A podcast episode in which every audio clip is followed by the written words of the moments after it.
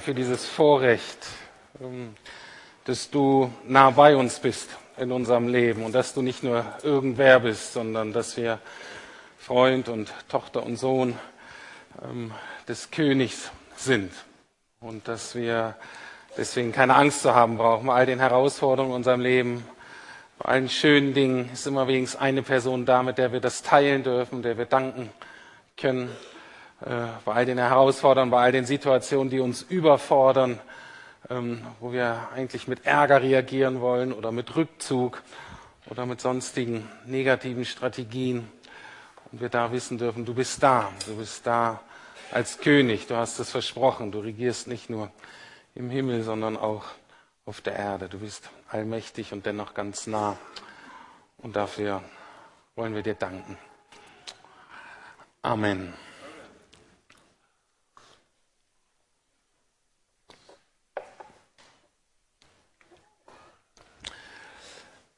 Das ist jetzt die fünfte Predigt über das letzte Buch der Bibel, über die Offenbarung. Und so Predigtreihen haben ja ähm, einerseits den Vorteil, dass man mal sich länger mit einem Buch oder länger mit einem Thema beschäftigen kann. Das ist super. Je länger diese Predigtreihen allerdings gehen, desto schwieriger ist es, alle so an Bord ähm, zu halten. Und äh, deswegen, wenn Sie jetzt neu sind, wenn das erste Mal jetzt heute hier sind und denken, boah, jetzt springe ich hier so mitten rein ins Durcheinander und ins Chaos und so weiter, ähm, dann ähm, bitte ich dafür jetzt schon mal um Entschuldigung und ich werde versuchen, das bisherige in den zentralen Punkten zusammenzufassen. Das wiederum ist ein bisschen langweilig für diejenigen, die immer dran mitgearbeitet haben und eigentlich wissen, wo wir sind. Also von daher, wir müssen heute Morgen so einen kleinen Kompromiss finden. Es geht um Kapitel 11, aber wenn wir uns nicht an die großen Linien erinnern des Buches, dann verstehen wir eben auch diese einzelnen Dinge in Kapitel 11 nicht. Und deswegen habe ich mich entschieden, etwas ausführlichere Einleitung zu machen für diejenigen, ähm, die sagen, oh, das finde ich relativ schwierig und so viel auf einmal zu behalten und so ungefähr nach 10, 12 Minuten in der Predigt kommt wieder ein netter Videoclip, also für diejenigen, äh, freut euch drauf und dann werden andere Sinne beansprucht. Von daher herzliche Einladung, jetzt erstmal sich zu konzentrieren, mitzudenken, mit einzusteigen. Was ist das zentrale Thema dieses Buches der Offenbarung? Worum geht es eigentlich? Und es steht in das Buch ist übrigens, für uns ist das ja so verwirrend und chaotisch und so weiter. Wenn man sich mal damit beschäftigt, ist das auf fein säuberlichste ähm, komponiert, zusammengestellt, ähm, durchdacht. Und das zentrale, die zentrale Aussage, das zentrale Thema findet sich zum Beispiel genau in der Mitte des Buches. Und es ist ganz oft so, dass es so sich hinarbeitet und dass es sich dann wieder davon wegarbeitet ähm, unter unterschiedlichen Perspektiven. Und genau in der Mitte dieser 22 Kapitel, im Kapitel 11, Vers 15 steht, die ganze Erde ist jetzt zum Reich unseres Herrn und seines Christus geworden und er wird in alle Ewigkeit herrschen. Worum es also geht in diesem Buch der Offenbarung, ist, dass es ähm, das versprochen wird, dass erklärt wird, wie das geht, dass Jesus, der König, den wir gerade besungen haben, dass der sein Reich nach seinen Maßstäben hier auf dieser Erde, in dieser Welt etablieren wird. Darum geht es. Bei der Vorbereitung ist mir deutlich geworden, es geht letztlich um nichts weniger als darum, dass wir dieses Gebet, was wir Vater unser nennen, was seit 2000 Jahren wahrscheinlich billionenfach von Milliarden von Menschen gebetet wurde, und von vielen eigentlich nur so aus Routine und vielleicht aus Tradition, also nicht unbedingt mit ganzer Hingabe und vollem Verständnis und vollem Herzen. Nichtsdestotrotz, dieses Gebet, was Jesus uns aufgetragen hat zu beten, das wird in Erfüllung gehen. Das Zentrale in diesem Gebet ist nämlich, dass Jesus betet, dein Wille geschehe, wie im Himmel, so auf Erden. Und dann am Danach so ein bisschen die Ergänzung, dein ist das Reich und die Kraft und die Herrlichkeit. Und mir ist nochmal deutlich worden, das beten wir nun seit 2000 Jahren, alle Christen, und dieses Gebet wird erhört werden. Darum geht es. Dieses Gebet wird wirklich erhört werden.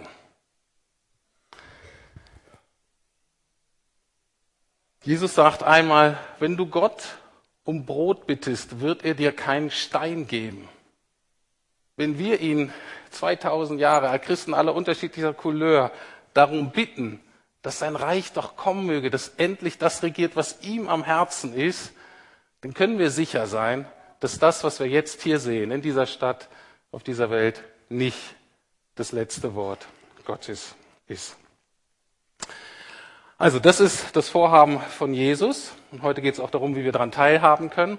Aber, und das ist auch sehr wichtig, und das sagt die Offenbarung sehr klar, und das ist für uns Westler total wichtig, dass wir uns immer wieder daran erinnern, ist, dass es eine Macht gibt, eine Person, wir können ihn der Böse nennen oder Satan, der jedenfalls alles versucht, um die Aufrichtung dieses Reiches, dieses göttlichen Reiches, dieser göttlichen Prinzipien eben verhindern will. Und zwar durch drei Strategien durch Manipulation, besonders Manipulation von Wahrheit. Er ist ein Meister der Lüge, der Verwirrung, der Fake News.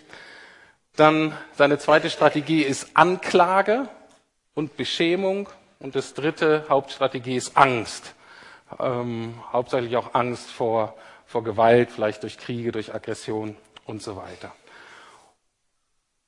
Und diese, dieses personalisierte Böse sucht dann auch, bewusst oder unbewusst, äh, Menschen hier auf der Erde, die bei seinem Plan mitmachen und sozusagen so ein Alternativreich aufbaut, in dem eben Manipulation, Scham und Angst herrschen.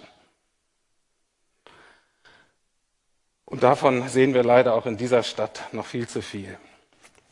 Und die Offenbarung sagt uns, dass diese beiden Mächte, sozusagen diese beiden Personen, prallen in einem gigantischen kosmischen Kampf aufeinander. Und zwar im Himmel wie auf der Erde. Und meine Überzeugung ist, dass wir uns nicht zu viel mit diesem himmlischen Kampf oder das, was wir unsichtbare Welt nennen, beschäftigen sollten. Da gibt es immer mal wieder Andeutungen in der Bibel. Ist auch gut, die zu kennen, aber man kann nicht eine ganze Theologie draus ähm, entwickeln, sondern wir sollten uns auf den Kampf hier auf der Erde konzentrieren, weil das uns direkt betrifft. Wichtig ist, dass der Sieg, der Endsieg sozusagen ist klar, das Reich wird kommen. Satan ist am Kreuz besiegt worden, wird endgültig besiegt werden, noch für uns in die Zukunft. Aber bis dahin sind wir Teil des Kampfes. Warum? Weil wenn der Satan Jesus angreifen, attackieren will, das verhindern will, hier auf der Erde, dann greift er wen an? Eben diejenigen, die zu Jesus gehören. Das kann man unterschiedlich beschreiben. Das sind die Menschen, die Jesus nachfolgen. Diejenigen, die sagen, Jesus ist meine einzige Trumpfkarte. Ich setze mein ganzes Leben auf diese eine Karte in der Hoffnung, in der festen Überzeugung, dass diese Karte am Ende gewinnen wird.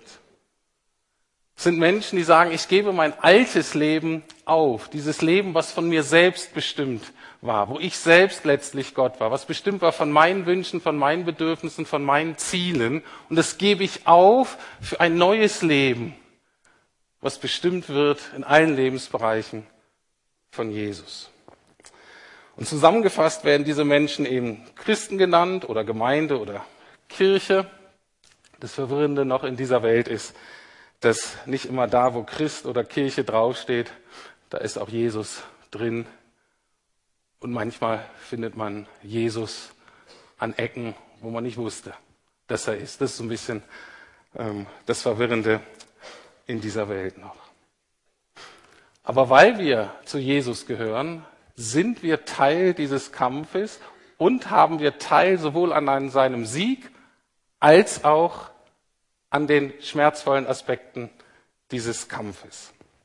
Die Offenbarung macht ganz klar, was für Jesus galt, das gilt auch heute für uns.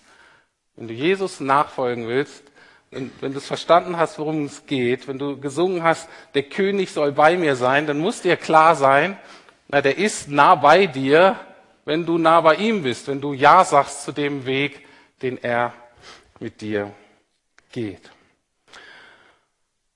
Und Jesus hat uns eben einen ganz konkreten Auftrag gegeben, ganz konkreten, es ist hauptsächlich sein Reich, es ist sein Kampf, aber wir sind dabei und er hat gesagt, auch ihr sollt eine wichtige Rolle darin spielen.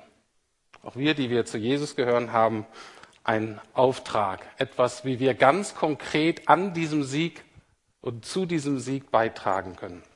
Und da habe ich in der zweiten Predigt gesagt, das eine ist Gebet in den unterschiedlichsten Formen. Und heute geht es um das zweite große Thema im Buch der Offenbarung. Unsere Aufgabe ist, Zeuge zu sein. Zeuge Jesu Christi zu sein. Und auch da wieder verstehen wir das nur richtig, wenn wir verstehen, dass das erstmal so, also so, das bedeutet, dass wir wieder eins werden wie Jesus, dass wir bei Jesus sind, dass wir werden wie Jesus, weil Jesus selbst wird in der Offenbarung als der treue und wahrhaftige Zeuge beschrieben. Das ist ja das, was ich euch immer wieder sage. Jesus verlangt nichts von uns, was er nicht selber gelebt hat und was er deswegen durch seinen Heiligen Geist folgerichtig in uns wirkt. Und eins ist, Jesus war der treue Zeuge. Jesus ist selber auf die Erde gekommen und gesagt, ich erzähle euch nichts Neues von mir. Ich bin nur gekommen, um das zu bezeugen, was den Vater betrifft. Und ich erzähle euch wahrhaftige Dinge von Gott.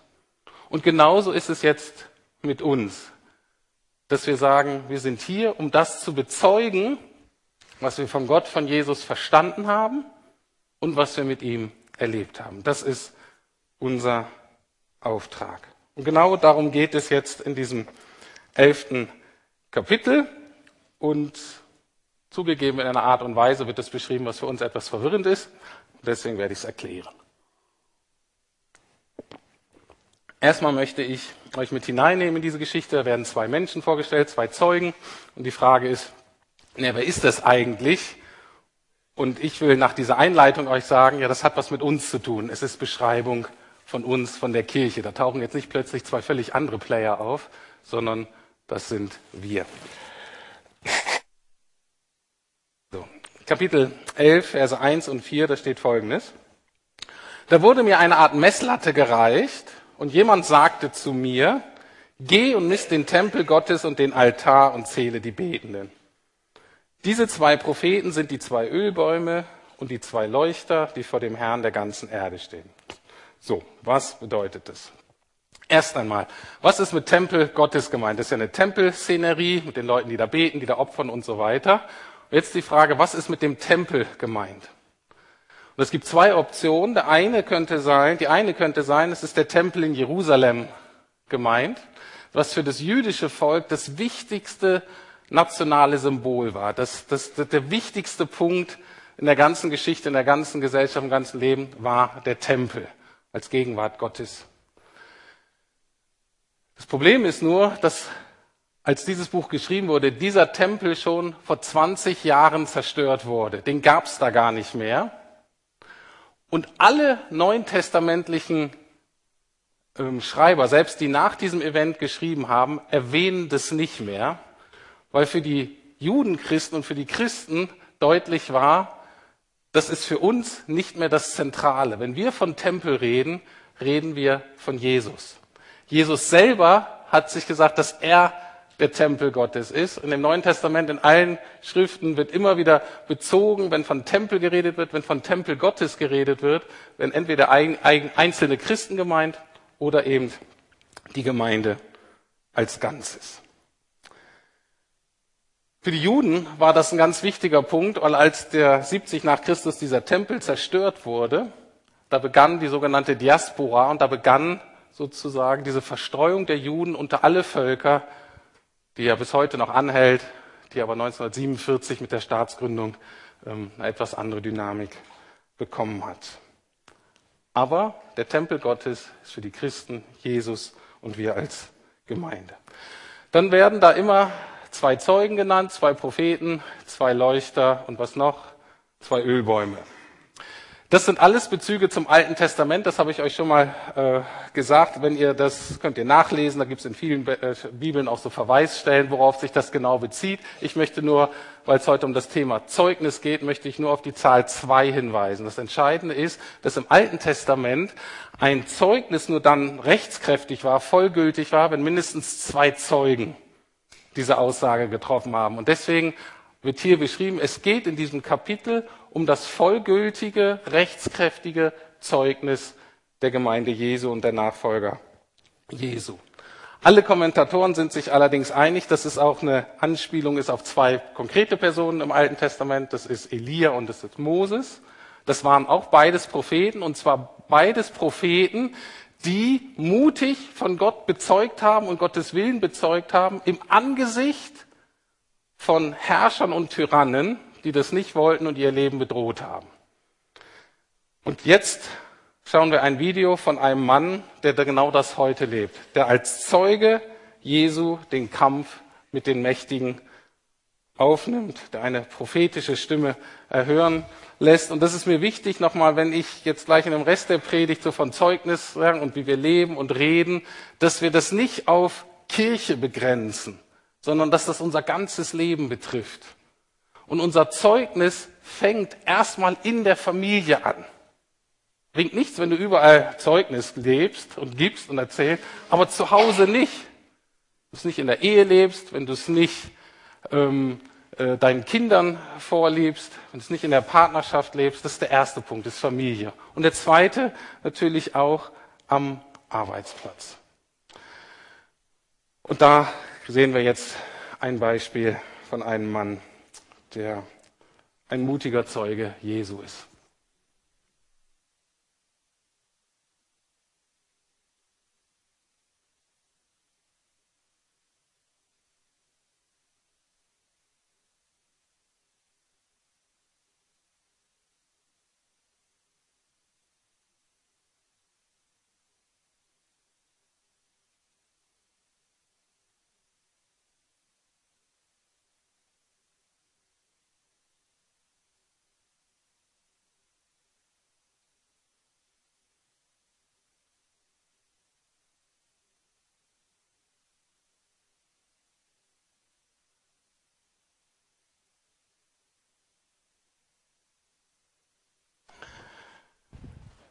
So, ein Beispiel, was euch hoffentlich ermutigt, wo ihr nicht die Konsequenz daraus zieht, naja, das ist ein großer Anwalt, ich bin so ein kleines Licht, was kann ich schon tun? Nein, sondern jeder von uns an dem Platz, wo er steht, für das Zeugnis sein, für das einzusetzen, was Gott am Herzen liegt, gegen jeden Widerstand. Und mit diesem Video so im Hintergrund möchte ich jetzt noch ein paar Punkte nennen, die eben auch in Offenbarung beschrieben werden.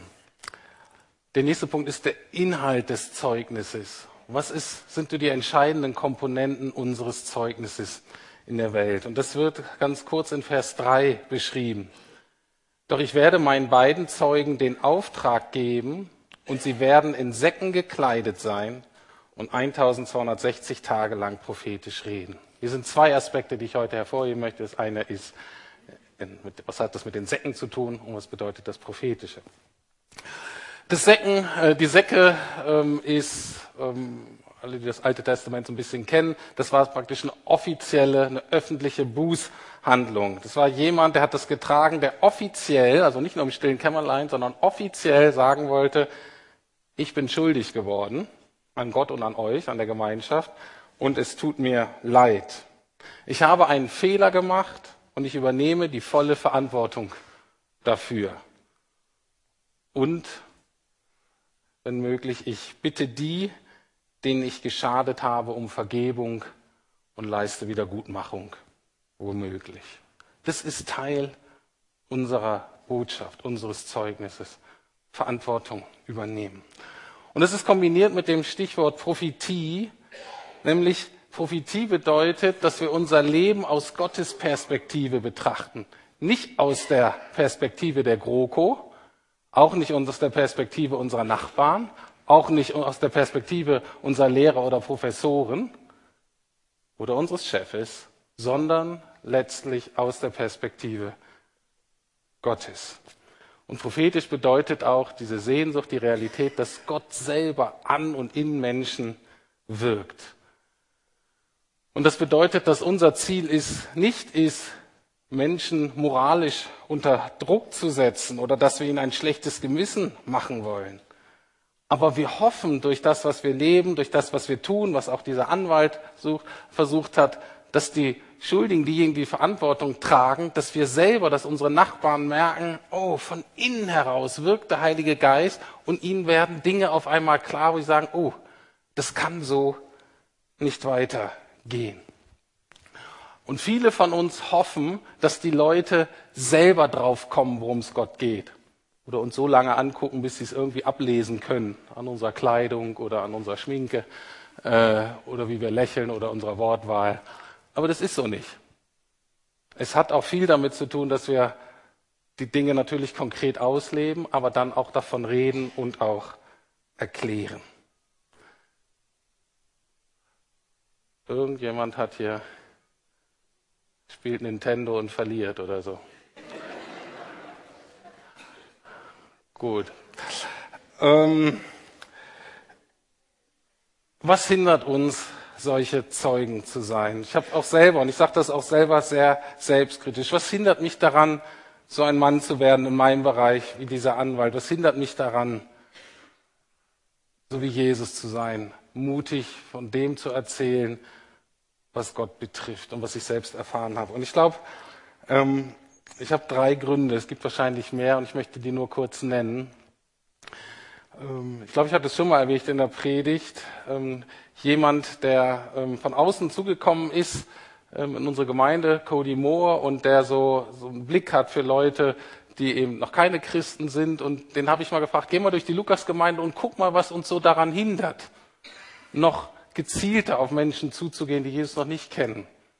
Ihm wirklich Jesus nahezubringen, Liebe, Unterstützung und so weiter. Und, und er sagte eine Sache, und die hat mich persönlich sehr betroffen gemacht, weil ich mich da auch drin wiedergefunden habe. Und das jetzt ganz konkret seit gut einem Jahr versuche zu ändern. Und die Änderung ist auch wirklich möglich und sie geschieht auch. Aber dass er sagte, viele Lukianer sind nicht wirklich überzeugt, dass Jesus wirklich das Beste ist, was ihren Nachbarn und ihren Fremden geschehen kann.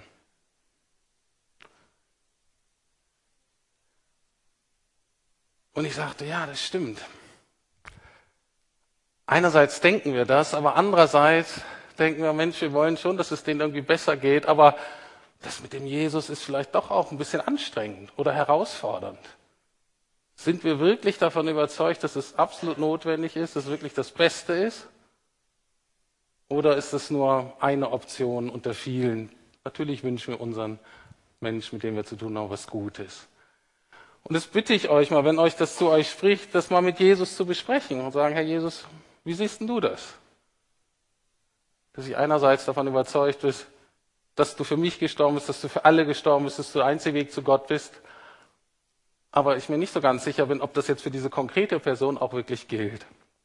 Das ist, glaube ich, ein Hindernis. Das zweite ist, dass ich da zwar überzeugt bin davon, aber dass die anderen mir eigentlich egal sind.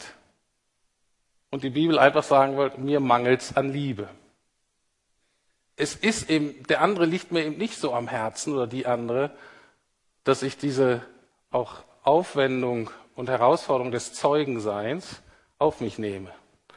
Und auch das ist was, diese Liebe, die kriegt man nicht einfach mit der Taufe oder die gibt es auch kein christliches Gen, wo das so rein gefropft ist, sondern es ist immer wieder was, was wir selber empfangen müssen. Und wo wir bitten müssen. Und wir sagen, Herr, das, mein Herz ist kalt, ich bin echt gefangen von einem falschen Toleranzverständnis unserer Gesellschaft, mir ist eigentlich alles egal. Schenk du mir neue Liebe. Ich finde es sehr schön zu sehen, von unseren iranischen Geschwistern, mit denen ich auch, mit einigen von denen mache ich gerade einen Taufkurs. Und diese erste Liebe dieser Menschen zu sehen, einer Kultur, die für viele Jesus zum ganzen Mal, zum ersten Mal entdeckt. Und für Mansur, zum Beispiel dem Mann, ist es selbstverständlich, dass immer das, was er im Taufkurs gelernt hat, am nächsten Tag ruft er sofort seine Familie an und erzählt den Haarkleinen, was er im Taufkurs gelernt hat weil die eben wissen müssen von Jesus, weil die sitzen im Iran und die hören davon nichts.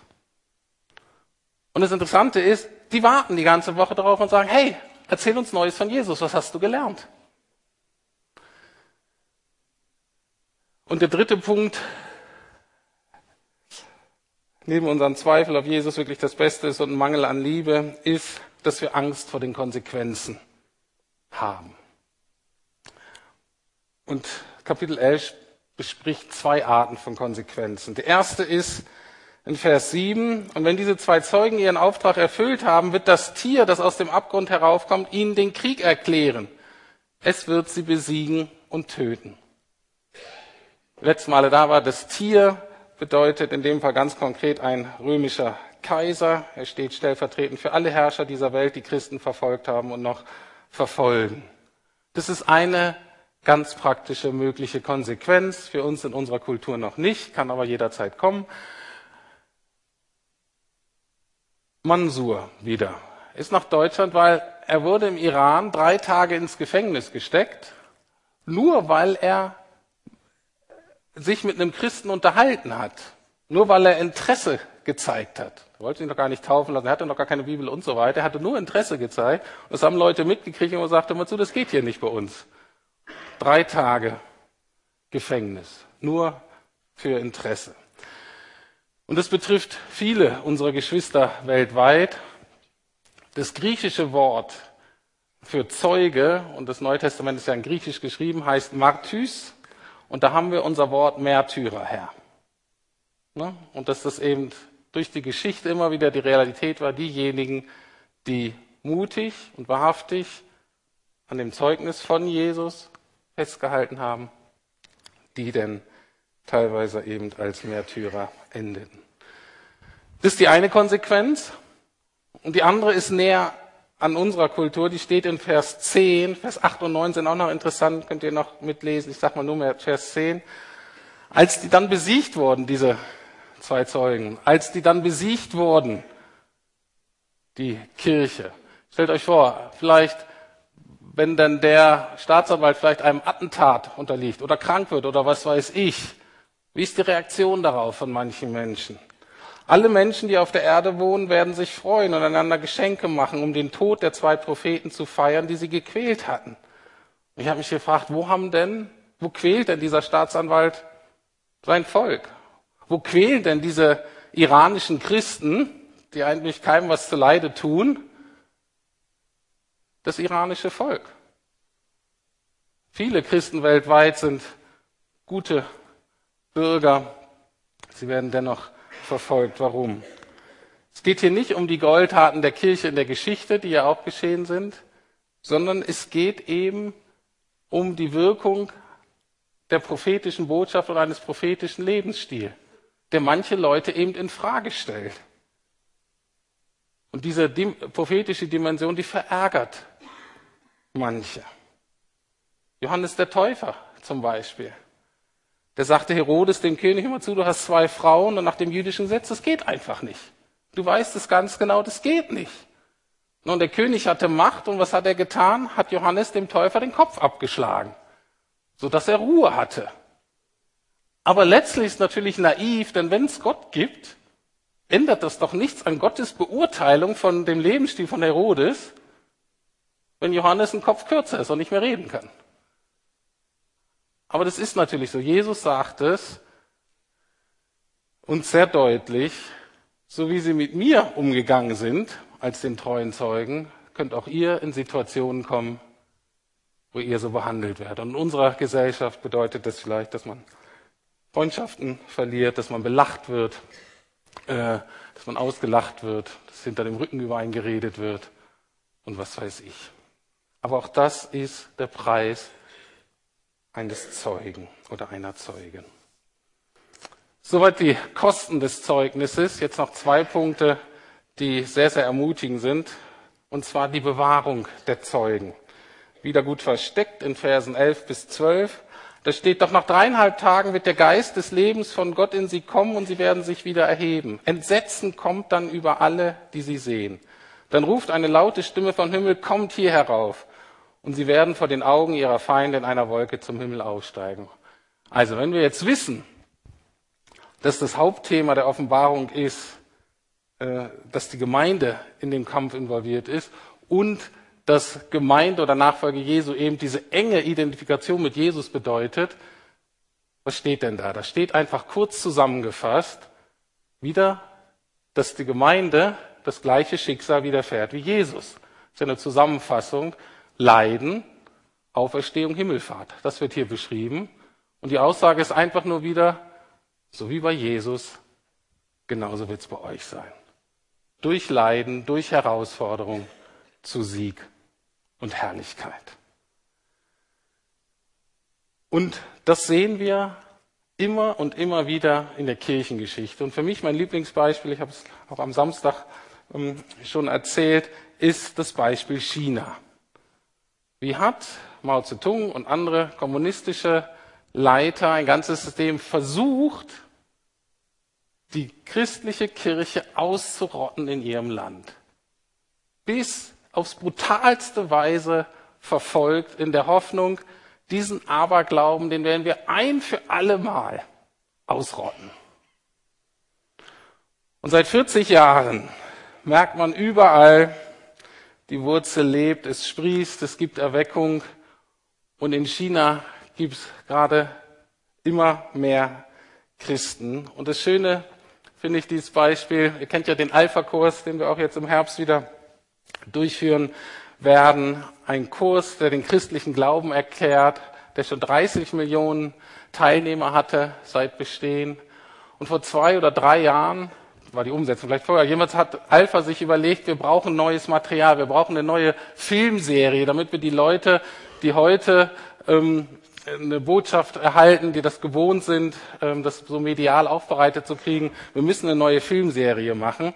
Und das kostete Millionen. Und vor zwei Jahren, als ich in London war, habe ich eine Mitarbeiterin gefragt, die da ähm, auch gerade für diesen Bereich zuständig war. Und ich habe gesagt, meine Güte, was kostet das denn alles? Diese Herstellung der Videos, das ist qualitativ hochwertig, diese Vermarktung weltweit, diese ganze Übersetzung in all den Sprachen. Wer bezahlt denn das alles? Und da sagte sie, es wird hauptsächlich finanziert von einem chinesischen Geschäftsmann, der Christ geworden ist und der möchte, dass diese Botschaft hinausgeht in die ganze Welt. Und das ist für mich so, das ist genau diese Art von Auferstehung der Kirche, die hier beschrieben wird. Teufel denkt, wir haben sie besiegt, aber auf der Grundlage der Märtyrer steht die Kirche auf, mächtiger denn je. Und das ist was, was ich mir auch für unser Land wieder wünsche. Und dazu haben wir eine Ermutigung und damit schließe ich in Vers 13. Zugegeben, diese Ermutigung habe auch ich nicht gefunden. Ich musste erst zwei Kommentare lesen um die Ermutigung zu finden. Vers 13 liest sich nämlich folgendermaßen.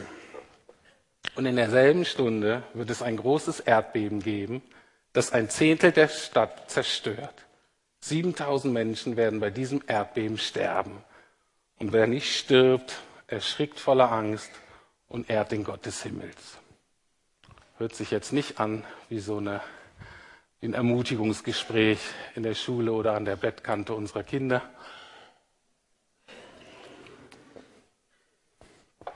Wo ist die Ermutigung? Wir denken, wow, das ist ja schrecklich. Katastrophen geschehen, Menschen sterben. Die Ermutigung ist für die, die das Alte Testament kennen. Weil hier wird auf etwas angespielt, was im Alten Testament der heilige Überrest genannt wird. Das ist, das sind, in manchen Berichten wird da von 10 Prozent gesprochen, bei Elia wird von 7000 gesprochen. Und da ist das so, dass es immer eine kleine Minderheit ist, die zu Gott hält und gerettet wird. Und die Mehrheit wird halt verurteilt oder lebt ohne Gott weiter. Und in einer genialen Art und Weise dreht Johannes hier, der das geschrieben hat, die Zahlenverhältnisse um. Er sagt hier, nur zehn Prozent werden verurteilt. Nur zehn Prozent kennen Gott nicht. 90 Prozent werden gerettet werden. 90 Prozent werden umkehren. Das ist Sprache von Erweckung.